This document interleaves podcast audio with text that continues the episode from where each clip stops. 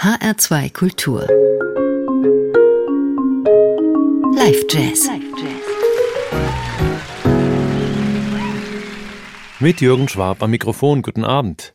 Nicht wenige Pianisten des Jazz besitzen ein solides Fundament in der klassischen Musik. Herbie Hancock spielte bereits als Elfjähriger mit dem Chicago Symphony Orchestra Mozarts fünftes Klavierkonzert. Keith Jarrett hat Interpretationen von Bachs wohltemperierten Klavier und die Goldberg-Variationen eingespielt und auch Chick Corea hat immer wieder mit der Klassik geflirtet. Der schöpferische Schwerpunkt dieser drei außerordentlich einflussreichen Pianisten liegt bzw. lag aber ganz klar im Jazz wobei dieser Begriff von ihnen unterschiedlich weit ausgelegt wurde, von Chicoreas kammermusikalisch-neutönerischer Periode mit Anthony Braxton bis hin zu Herbie Hancocks Ausflug in die Popmusik mit seinem 80er-Jahre-Hit Rocket. Einer, der das Grenzgängertum zwischen Klassik und Jazz quasi zu seinem Markenzeichen gemacht hat, ist der Pianist Yuri Kane. 1956 in Philadelphia geboren, erhielt er früh klassischen Klavierunterricht. Die Nächte seines Kompositionsstudiums verbrachte er aber schon auf den Bühnen der Jazzclubs seiner Heimatstadt. Nach seinem Umzug nach New York hörte man Yuri Kane als Sideman so unterschiedlicher Künstler wie James Blood Almer oder Dave Douglas.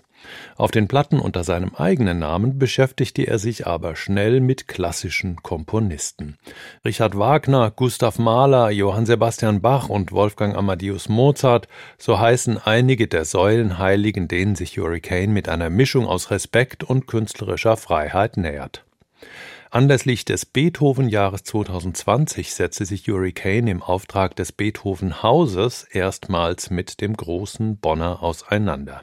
In dessen Musik hatte er sich schon als junger Klavierschüler verliebt, aber noch nicht aus der Jazzperspektive herangewagt. Mit dem Beethoven-Haus stand Kane in Kontakt, seit er 2008 dort ein Benefizkonzert gegeben hatte, um den Erwerb der Originalhandschrift der Diabelli-Variationen zu unterstützen.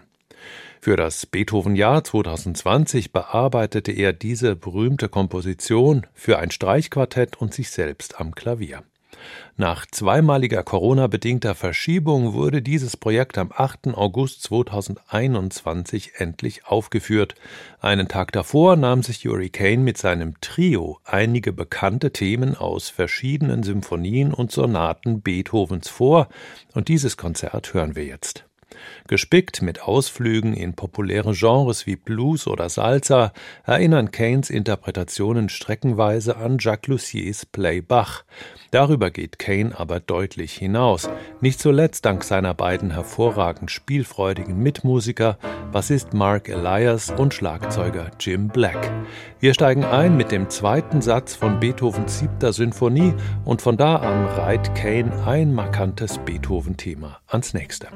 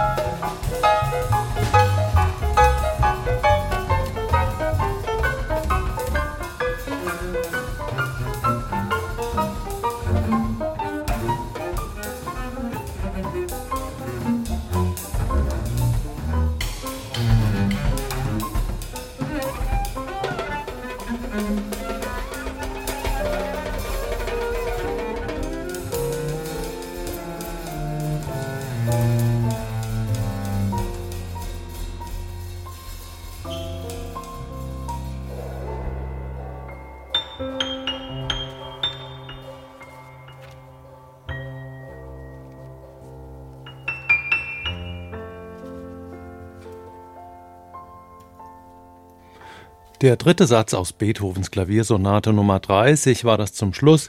Sie hören den Live-Jazz in HR2 Kultur mit einem Konzert vom 7. August 2021 im Bonner Beethovenhaus.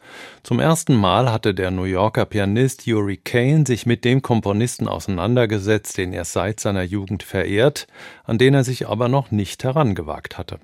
Zusammen mit Bassist Mark Elias und Schlagzeuger Jim Black streifte Hurricane durch bekannte Themen aus Sinfonien und Sonaten Beethovens und machte sie mit ein bisschen Swing hier und etwas Latin-Rhythmik da für sein Trio spielbar.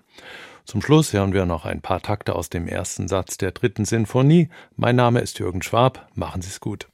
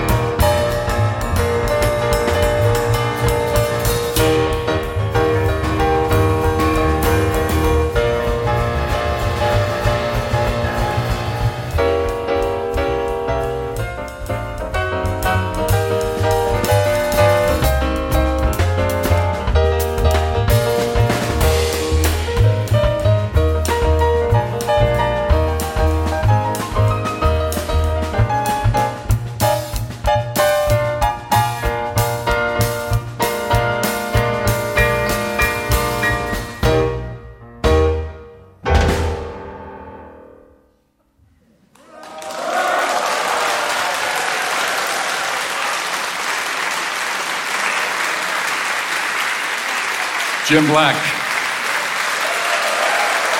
Jim Black. Mark Elias. Mark Elias. My name is Uri Kane. Thank you. Thank you, Beethoven, and sorry for all the mistakes. Jim Black,